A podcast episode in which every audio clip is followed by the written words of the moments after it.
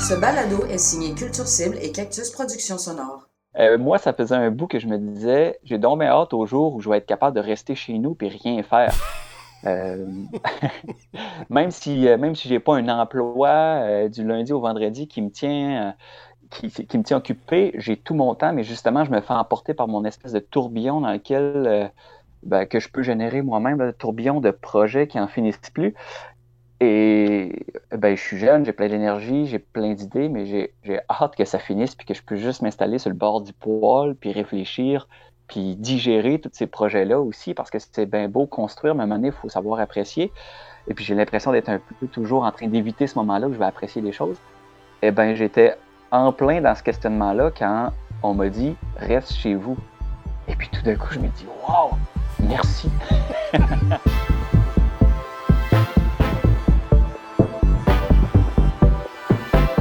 La Sentinelle, une série balado qui braque le radar sur les travailleurs et travailleuses autonomes du milieu de la culture, perturbés par la crise du coronavirus. Marc-André Mongrain. Jean-François, depuis le début de la série, on s'est penché sur plusieurs euh, disciplines artistiques pour voir un peu les réalités globales de tout le monde, mais euh, il en reste quelques-unes qu'on n'a pas explorées, notamment le conte. Et je sais que tu connais un conteur du nom de Patrick Dubois. C'est qui ce gars-là? Oh, c'est tout un numéro, Patrick Dubois. Lui, il a tout lâché pour s'installer en Gaspésie, dans la baie des Chaleurs, et il a troqué l'argent pour du temps. Jean-François Roy. Puis là, du temps, il y en a. C'est un gars très inspirant qui aime confronter ses peurs, qui sait repérer les richesses à sa portée, les siennes, celles que la vie et la nature lui apportent. Et lui, la crise, là, il s'en régale.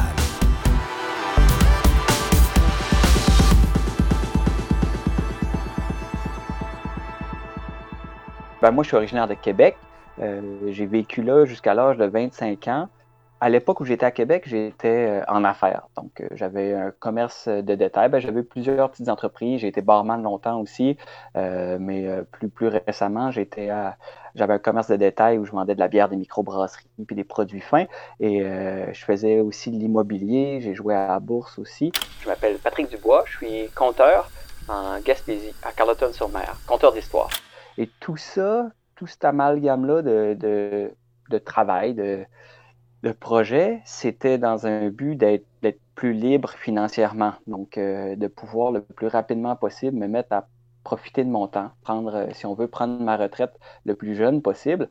Et euh, ben, j'ai travaillé fort dans cette direction-là jusqu'à l'âge de 25 ans où je me suis rendu compte que ben, j'étais en train d'emprunter une route qui n'était pas la mienne. Donc, je n'étais pas en train de faire fausse route. Il n'y a pas de bonne ou de mauvaise route, mais ça, clairement, ça n'allait pas être la mienne. Je me suis dit, si ce que je veux, dans le fond, c'est du temps, eh ben, il faudrait peut-être que j'arrête de le vendre, puis que je fasse juste le garder, ce temps-là, puis que j'apprenne à en profiter.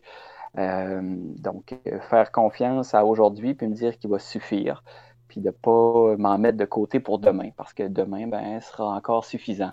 Alors, euh, c'est un drôle de virage qui peut sembler être à 180, mais au fond, je continuais dans la même lignée, mais par un autre moyen. Euh, si ce que je voulais, c'était être libre financièrement, ben, au lieu d'essayer d'être dans l'abondance d'argent, j'avais juste à apprendre à composer avec euh, l'absence d'argent, ou du moins avec beaucoup moins.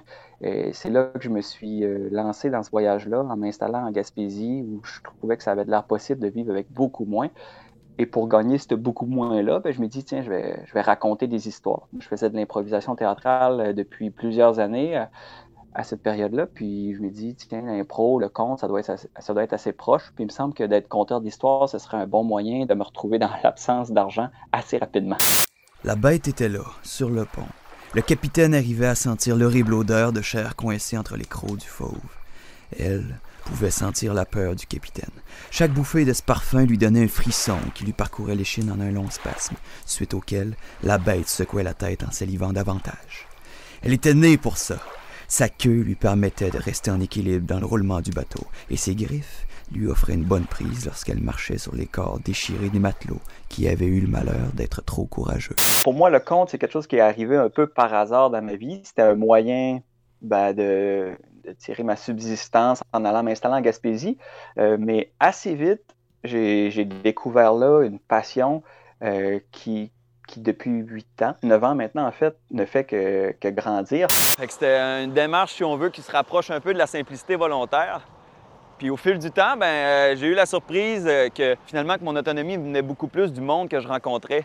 Euh, entre autres en acceptant le troc à mon spectacle. Donc au lieu de me donner 5 en échange de mes histoires, ben, les gens me donnaient un pot de sauce à spaghetti. Puis finalement, ben, ça juste, juste me sauver un détour qui était l'argent j'avais directement de la nourriture en échange de ce que j'avais de meilleur à donner. Puis ça, je trouvais ça beaucoup plus riche comme échange. Le compte au départ, bon, hein, c'était le lien avec le public. Je l'ai découvert à travers le spectacle que je produisais l'été autour d'un feu, tout simplement avec beaucoup d'intimité. Euh, donc, le conte, pour moi, c'est là où ça se différencie énormément du théâtre ou du métier d'humoriste, c'est que c'est une personne qui va livrer une histoire qui a l'humilité d'aller chercher dans son cœur. Donc, c'est pas une mémoire, c'est pas du par cœur, c'est une espèce de souvenir, euh, comme un souvenir d'enfance, qu'on vient partager avec notre vision, notre biais, notre raison de la raconter aussi. Puis si on la livre euh, aussi imparfaitement que possible, mais humainement, à un public qui va vivre cette expérience-là qui sera différente à chaque fois. Euh, le conte, ça peut être du matériel différent, ça peut être des contes traditionnels, ça peut être de l'anecdote, ça peut être euh, qu'est-ce qui s'est passé en fin de semaine. Puis finalement, en sortant de la réserve, on arrive à New Richmond, puis il met son flasher pour la 299, puis il dit ben, c'est ici que nos routes ne séparent. Il dit euh, Je vais te souhaiter que de ne pas tomber sur personne de mauvais. Alors, je lui dis Les mauvais, c'est les meilleurs. Il dit Comment ça? Ça avait fait son effet. Aussitôt qu'il est devenu sceptique, il a croisé ses bras. Moi, j'ai agrippé le volant, puis j'ai gardé ça drette. On a continué sur la 132, tu sais. J'ai commencé à compter mon histoire. J'avais de l'air de me faire chauffer, mais depuis le départ, c'était moi. La longueur de la raide, ça sera bien la longueur de mon histoire, c'est moi qui chauffe, tu sais. Mais c'est ce geste-là, d'aller puiser dans sa mémoire pour offrir quelque chose qui sera unique. Et euh, ça, ça l'a été pour moi dès le début. Et j'avais le plaisir de le découvrir grâce ben, grâce à l'improvisation, j'étais vraiment à l'aise à consolider cette relation directe-là avec le public. Euh, mais au fil des ans, ben, j'ai découvert euh, peut-être plus de profondeur au conte. Entre autres, je me suis mis à, étant donné que mon spectacle se tenait seulement l'été, j'avais beaucoup de temps libre et j'avais envie d'encore faire du conte, et ben, je me suis mis à me promener en allant raconter chez les gens au porte-à-porte, euh, en échange du gîte et du couvert. J'avais envie d'être porté par cette vulnérabilité-là où j'avais besoin de l'autre, mais que mon moyen de transport, c'était le conte pour aller à, la rencontre de l'autre. Donc, euh, je me suis mis à faire des tournées que j'appelais des tournées de quêteux en référence à ces hommes et ces femmes qui, traversaient le Québec pendant des années, euh, racontant des histoires d'une maison à, l'autre en échange du gîte et du couvert. Donc ça, ça a vraiment approfondi ma pratique. Et puis, euh, c'est l'autre volet, c'est mon autre manière d'explorer le conte depuis ce temps-là. Summer de conte, jour 2, après-midi, la pluie vient de tomber. Le moral est meilleur. Puis, Bonaventure, c'est vraiment une belle place où marcher. On peut prendre le temps de regarder les choses. Chaque pas compte. C'est ça qui est le fun. Ah ouais, la marche. La randonnée pédestre. Les jeunes aujourd'hui savent plus prendre le temps de marcher. Ils veulent que tout aille trop vite. Que tout soit le gagner d'avance, tout cuit dans le bec. Non, en marchant chaque pas qui nous mène de Paspeviac à Amkoui, on, apprend la valeur de l'effort. Alors, tu fais ces tournées de, de là Qu'est-ce que tu apprends euh, des gens qui acceptent de te recevoir? Euh, de, ces gens-là, ben, j'apprends d'autres manières de vivre. Euh, la mienne est très alternative. Bon, je vis simplement, mais tout d'un coup, ces personnes-là, euh, pour lesquelles je pouvais avoir des étiquettes, bon, un, gars de shop, grosse camionnette en avant, ça doit écouter le hockey à tous les soirs, mais tout d'un coup, ce gars-là t'ouvre sa porte puis te fait découvrir tout l'amour qu'il y a à l'intérieur de sa maison.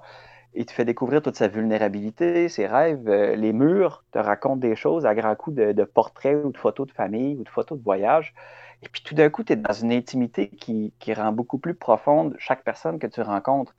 Euh, les personnes ne sont pas juste une étiquette, on, découvre tellement d'aspects d'eux en allant chez eux. Euh, déjà en partant du fait qu'ils veulent bien te recevoir. Fait que, tout part d'un bon geste, c'est facile d'être plein d'amour envers l'autre. Euh, puis ben aussi, moi, je me déplace en autostop d'une maison à l'autre, donc je retrouve exactement le même rapport qui est quand même assez intime. Donc, j'en apprends beaucoup sur chaque individu euh, qui, euh, ben, qui me met peut-être un peu plus en paix avec la société dans laquelle on est. Jean Tibord s'est installé sur un petit tabouret face au banc de quêteux, puis il te l'a surveillé. Impossible qu'il fasse un mouvement qui échapperait aux yeux de Jean Tibord. Il allait te le veiller toute la nuit. Donc.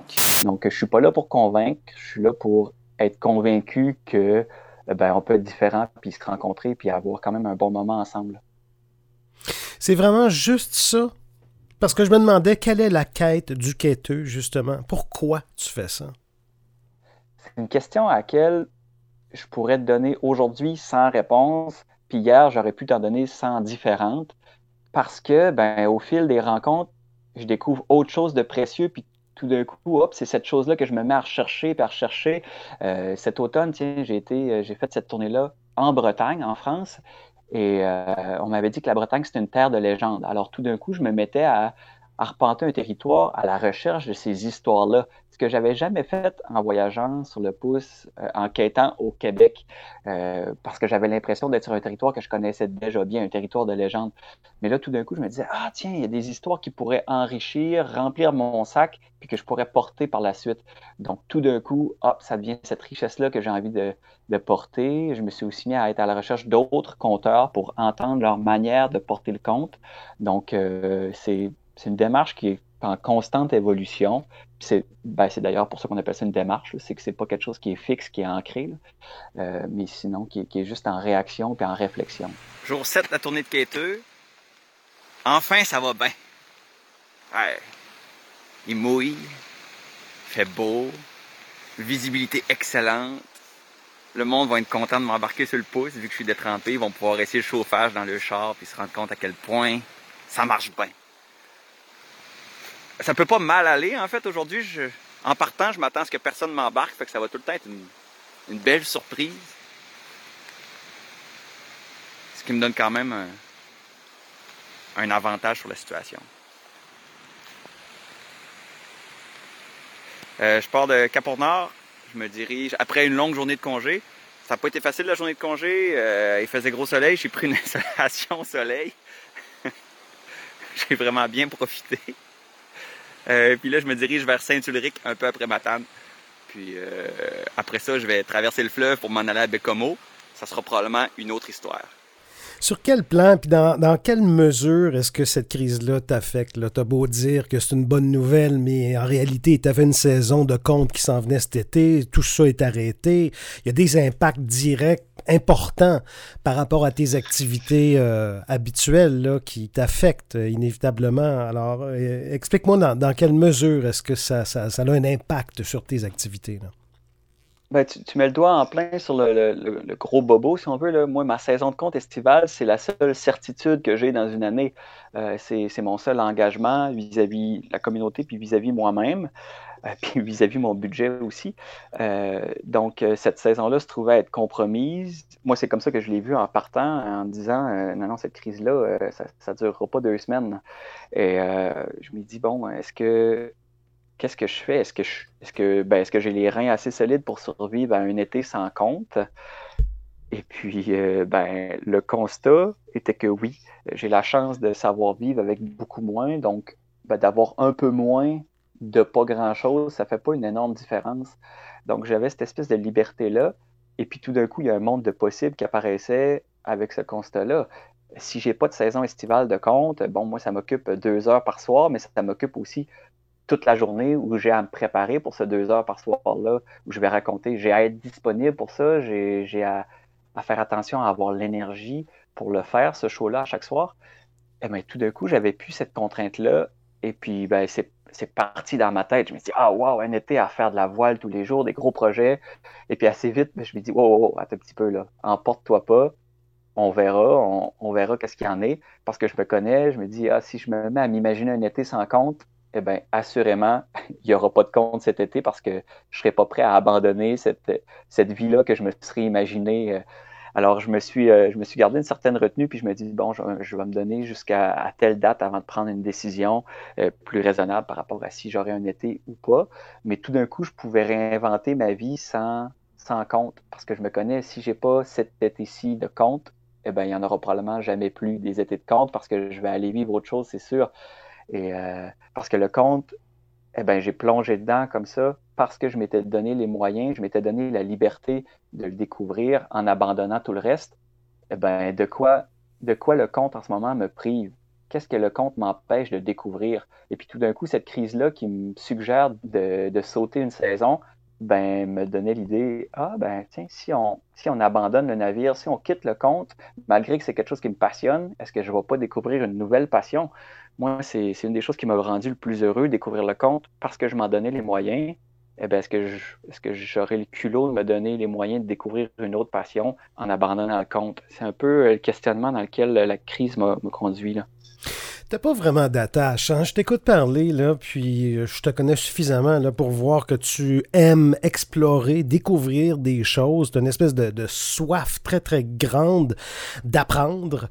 Euh, puis, à la lumière de ce que tu viens de dire, euh, t'es pas du tout menotté avec cet art-là. Autant t'aimes ça, puis t'es un passionné de contes. Euh, t'aimes le faire. Tu l'as fait pendant pratiquement dix ans. T'es pas attaché à ça, là. Ben, j'ai j'ai longtemps pensé que j'étais incapable de me faire des attaches, mais avec le temps, je me rends compte que je m'en crée des, beaux ancrages, des belles attaches, mais j'ai cette capacité-là, puis ce besoin-là aussi à être capable de les défaire, euh, à être capable de me déconnecter d'une réalité, à, la quitter, puis à aller en embrasser une nouvelle. Donc, euh, c'est un peu le côté nomade de, de ma personnalité, d'aller rencontrer des, des nouveaux univers, puis de m'y adapter rapidement, c'est quelque chose qui ben, où je me sens énormément valorisé parce que je suis bon à ça, à m'adapter. Et on ne s'adapte pas dans une routine. On n'est pas là-dedans. Alors, euh, j'ai toujours eu cette aptitude-là, puis elle me donne beaucoup de latitude. Ça ne va pas te manquer sur le plan artistique? Euh, oui, ça, c'est sûr que le conte vient répondre à un besoin, qui a une espèce de besoin d'attention. Et oui, t'en as une, euh, comme bien des, qu'on se retrouve sur la scène. Oui, c'est ça. Oui, exact. C'est pas tout beau ce qui m'amène sur la scène. C'est aussi, il y, a, des trucs qui sont. Ben, c'est pas négatif, mais euh, c'est clairement un besoin, non pas, euh, non pas un moyen. Oui, tout à fait.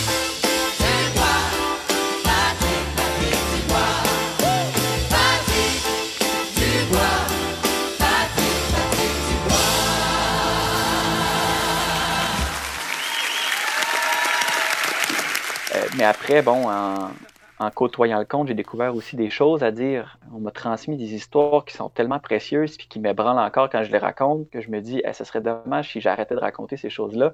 Et je sais que si, si j'arrête d'avoir le statut professionnel de conteur, de celui qui, qui se donne en spectacle, eh ben, je vais probablement arrêter de raconter ces histoires-là, puis ça sera juste une autre de ces choses-là que j'ai fini par délaisser. Toi qui es compteur, euh, le web, ce n'était pas une alternative? Euh, j'ai eu ce questionnement-là parce que j'ai beaucoup de collègues, des amis compteurs euh, que je respecte énormément et qui ont une belle pratique aussi, qui se sont tournés vers ça, faire du compte en ligne. Euh, veux, pas, le compte, c'est ben, d'aller vers l'autre, c'est de rester connecté. Puis je pense que c'est ce dont le monde a vraiment besoin en ce moment. c'est tout à fait humble comme, comme quête et comme moyen. Mais pour moi, le compte, c'est aussi c'est du direct, c'est ça passe aucunement par le virtuel, par le il peut pas avoir de décalage dans le compte, il peut pas avoir cette distance là, l'indirect. Euh, alors je vois mal comment euh, ben, comment je pourrais pratiquer de cette manière-là puis rester cohérent avec mes valeurs puis ma vision du compte. Qu'à ce compte-là, j'aime mieux l'abandonner. Euh, bon, j'ai la chance de ne ben, pas être dans le pétrin financièrement, alors j'ai pas besoin de rester actif euh, sur Internet non plus. J'ai pas besoin qu'on se souvienne de moi pour quand la crise sera terminée. Euh, dire bon, euh, on va aller voir le spectacle de Patrick maintenant, on l'a pas oublié lui, puis on va pouvoir remplir ses coffres. Mais donc j'ai aussi cette latitude-là. Et puis ben, je me dis, tiens, pourquoi pas profiter de la crise pour découvrir autre chose, au lieu de rester actif euh, socialement, pourquoi pas découvrir ce que c'est que l'isolement puis l'ennui? C'est peut-être la seule chance que j'ai dans ma vie de vivre cette expérience-là et puis de la réfléchir, cette expérience-là. Et ça, ça a été un terrain de jeu incroyable qui est tellement riche. On le dit souvent au sujet des enfants, c'est important que les enfants aient du temps pour s'ennuyer. Ça va stimuler la créativité, entre autres, eh ben, qu'est-ce qu'il y en est des adultes? Qu'est-ce qu'on fait avec l'ennui? Euh, moi, je m'ai vu chasser l'ennui en me faisant manger, chasser l'ennui en écoutant des films, en lisant, même si c'est honorable lire un livre, il reste que c'était de l'évitement. Alors, j'ai essayé d'explorer ce que j'essayais de fuir à travers cette quarantaine-là. Tu fais de l'impro. Qu'est-ce que ça t'apporte? En quoi est-ce que c'est important pour toi d'improviser, en général, au sens large? Ben, ça me donne de la liberté, entre autres, d'être capable de m'organiser sans planifier euh, bon, on en a parlé de, ma capacité à, me revirer sur un scène dans la vie. Hmm. Ben, l'impro, l'impro comme sport, comme sport culturel, a développé assurément cette capacité-là, en a profité, mais l'a développé, l'a exacerbé.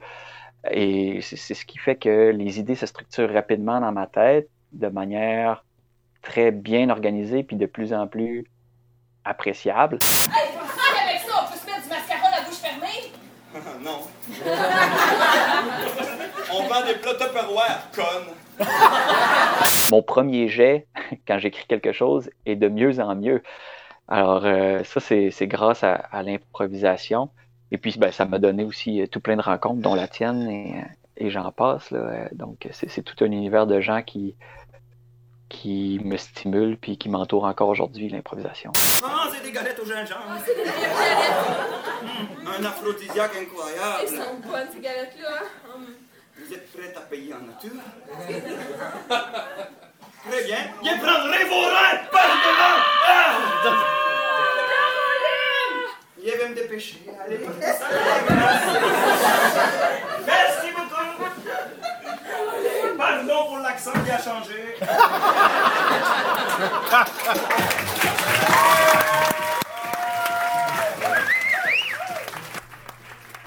L'improvisation me sert-elle encore de cette crise? Euh, elle me sert dans ma solitude. Je me rends compte que euh, j'ai toujours, bon, j'ai toujours fait des sketchs pour l'autre. C'est un peu le clown en moi, puis le clown existe beaucoup à travers l'œil de l'autre. Alors, euh, le clown, c'est ce personnage qui explore la réaction du public, même si le public, c'est une seule personne. Et puis, on le fait entre amis, en faisant des sketchs, en exagérant des situations du quotidien. Eh ben, dans ma solitude, j'ai appris à, improviser avec moi-même, ne serait-ce quand ben, j'ai appris à me parler à voix haute pour, pour prendre soin de moi. Euh, bon, je suis tout seul chez moi et puis le matin, ben maintenant, à voix haute, je m'offre un café. Et puis je me dis, ben non, tu peux pas aller me faire un café, fait bien trop frais, Fat, tu vas pas faire ça. Ben oui, mon gars, ça va me faire plaisir de te faire un café. Pour toi, moi le faire. Et puis, cette espèce de sketch-là me fait tellement rire. Et je me dis, mais pourquoi je l'offrais juste à d'autres? Pourquoi je n'osais pas me l'offrir à moi-même, cette folie-là? Et c'est un peu, c'est un peu peut-être ce que je redoutais dans ma solitude, c'était de faire une croix sur la folie qui m'habite.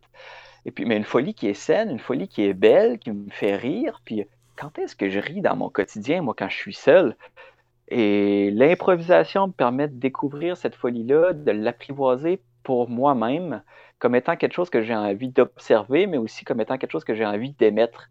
Puis tout d'un coup, je suis convaincu que cette folie-là, je la fais plus juste pour l'autre, mais je la fais aussi pour moi. Puis ça, ça me, rassure un peu euh, d'être sûr que je suis pas juste un show-off, mais juste quelqu'un qui est créatif et qui avait besoin de laisser une chose s'exprimer. Euh, autant quelqu'un de l'extérieur qui te aller te trouverait fou, autant, comme tu dis, c'est rassurant pour toi-même. Ah, mon gars, c'est complètement débile ce qui se passe chez nous en ce moment. C'est drôle. Puis, puis ça me fait du bien. Tu sais, je m'échappe un chaudron sur le pied. Tu peux être sûr que je vais en rire pendant 20 minutes. Puis que je vais, je vais me voir d'un œil extérieur tout d'un coup parce que je suis capable d'autodérision maintenant en laissant cette improvisation-là me servir. Oui. À travers ton œil d'artiste, c'est quoi la lecture que tu fais de cette crise? Comment est-ce que tu l'interprètes? Euh, qu'est-ce que ça te dit? Au fond, un artiste, c'est, quoi comme rôle? Ben, c'est celui d'exprimer quelque chose qui est, qui est issu d'une réflexion qui, j'espère, est profonde. Euh, et oui, on est dans le divertissement, mais ça, c'est un moyen pour attirer l'attention vers quelque chose qui est sensible. Et puis, je me dis, de vivre collectivement quelque chose d'aussi intense que cette crise-là va permettre à des artistes de créer assurément des œuvres qui vont tout d'un coup rejoindre tellement de gens parce qu'on va tous avoir été dans le même bateau. Et ça, c'est intéressant comme commun. Euh, tout d'un coup, on va vivre euh, ces, mois d'expérience profonde-là en commun, puis il y aura des artistes qui auront à se pencher sur mettre des mots sur comment ils l'ont vécu, puis ces mots-là feront du bien à beaucoup de monde parce que ça sera des mots qui seront justes pour, euh, ben, pour plusieurs. Hum. On est forcé à se considérer. Vraiment. Puis tout d'un coup, ben, je pense que chacun parle tout le temps de lui-même, et tout d'un coup, euh, mon, mon moi-même reflète celui de beaucoup plus de personnes. Donc j'arrive Hum. à parler de l'autre aussi. Comment est-ce que tu entrevois l'après-crise par rapport à tes activités? c'est vraiment instable pour moi parce que ma pratique repose tellement sur la rencontre directe, sur la création d'assemblées. Euh, on va se le dire, les regroupements de, de 100 personnes, c'est peut-être la dernière chose qui va revenir là, dans, dans notre économie. 100 personnes et plus. Là. Alors, euh, ben moi, qu'est-ce qu'il y en est? Puis ma pratique qui est d'aller aussi colporter, d'aller cogner aux portes en me déplaçant en autostop. Mon Dieu, euh, je viens de me transformer en vecteur de contamination incroyable. C'est clair que ma pratique ne conviendra pas à un après-crise où la chose serait encore sensible. Donc, euh, je, la questionne, mais elle m'inquiète pas trop parce que ben, je vois facilement où je pourrais rebondir, puis ça ne m'inquiète pas. J'aurais à faire mon deuil, mais, après, euh, rapidement, je pense que je vais trouver du sens à tout ça en, découvrant ben, une autre chose que j'aurais envie de nourrir, une autre passion peut-être. Euh, je vois, j'essaie de percevoir ma situation d'isolement comme actuelle comme si elle était permanente, puis ben, ça m'évite de brûler mon temps. Euh, ça m'évite de, de, de m'évader dans, dans des séries télé parce que je me dis, wow, wow, si tu es de même pendant six mois, tu vas vraiment avoir flambé trop de temps. Alors j'essaie de vivre mon présent comme s'il était permanent. Et puis tout d'un coup, ben, mon- futur me manque pas. Là. Il est important ton temps pour toi. hein? oui, mon temps, c'est quelque chose qui est assez central dans, dans ma vie, dans les thèmes que j'explore, parce que ben, il y a, huit ans, quand j'ai quitté ma vie de Québec, où les choses étaient orientées beaucoup plus autour de l'argent comme étant un moyen, eh ben, je me redirigeais vers le temps comme une richesse, parce que je me disais, mais s'il y a bien une monnaie que je veux posséder dans la vie, c'est des minutes, c'est des heures, parce que cette monnaie-là me permet d'acheter de l'argent. Mais l'argent, elle, me permettra jamais d'acheter du temps. Mais euh, pour moi, on va dire, euh, pour l'instant, je me régale. là. C'est c'est goûteux comme expérience. C'est pas tout beau, mais c'est tout très savoureux puis très intense. Alors, euh, ben, j'essaie de mordre à, à pleines dents là-dedans. Je m'en réjouis pour toi. Qu'est-ce que tu fais, Patrick, au cours des prochains jours? Euh, je chauffe le poêle. Alors, euh, je, suis installé tranquille chez nous à mettre une bûche dans le poêle pour me réchauffer, puis entre autres à lire énormément, puis ben, je m'y mets à écrire tant qu'à avoir du temps. Alors, je découvre ce, petit plaisir-là qui est, l'écriture. Je ne sais pas ce que ça va donner, je n'ai pas de grandes ambitions avec ça. Mais sinon, j'essaie d'apprendre à prendre le temps de faire les choses, puis euh, à les faire pour moi. La Sentinelle, une série balado qui braque le radar sur les travailleurs et travailleuses autonomes du milieu de la culture, perturbés par la crise du coronavirus. Invité, Patrick Dubois. entrevue, montage et réalisation, Jean-François Roy. Pour son aimable participation à la narration, Michel Maillard. Une musique originale de Hugues Brisson, Zéphram Productions. La Sentinelle est une série balado produite bénévolement par Culture Cible et Cactus Productions Sonores. Pour nous contacter, info.sortu.ca. Merci, Michel. Vous avez aimé ce balado? Notre algorithme maison croit que vous aimerez l'épisode 10 avec Céline Vigneault. J'en écoute un peu, là, des, des podcasts, puis c'est pas tout le temps. euh, je sais pas, je suis comme surprise qu'un jour on s'adresse à moi, puis qu'on s'adresse aux régions aussi. Je trouve ça vraiment intéressant comme démarche. Jean-François, j'en ai une bonne à te compter. Ah, je t'arrête tout de suite, Marc-André. Si je voulais qu'on me raconte une histoire, je serais allé voir un conteur. Oh, tu connais un conteur? Oui! C'est qui? Non, peut-être qu'on on- on serait peut-être mieux d'y aller avec euh, une formule plus...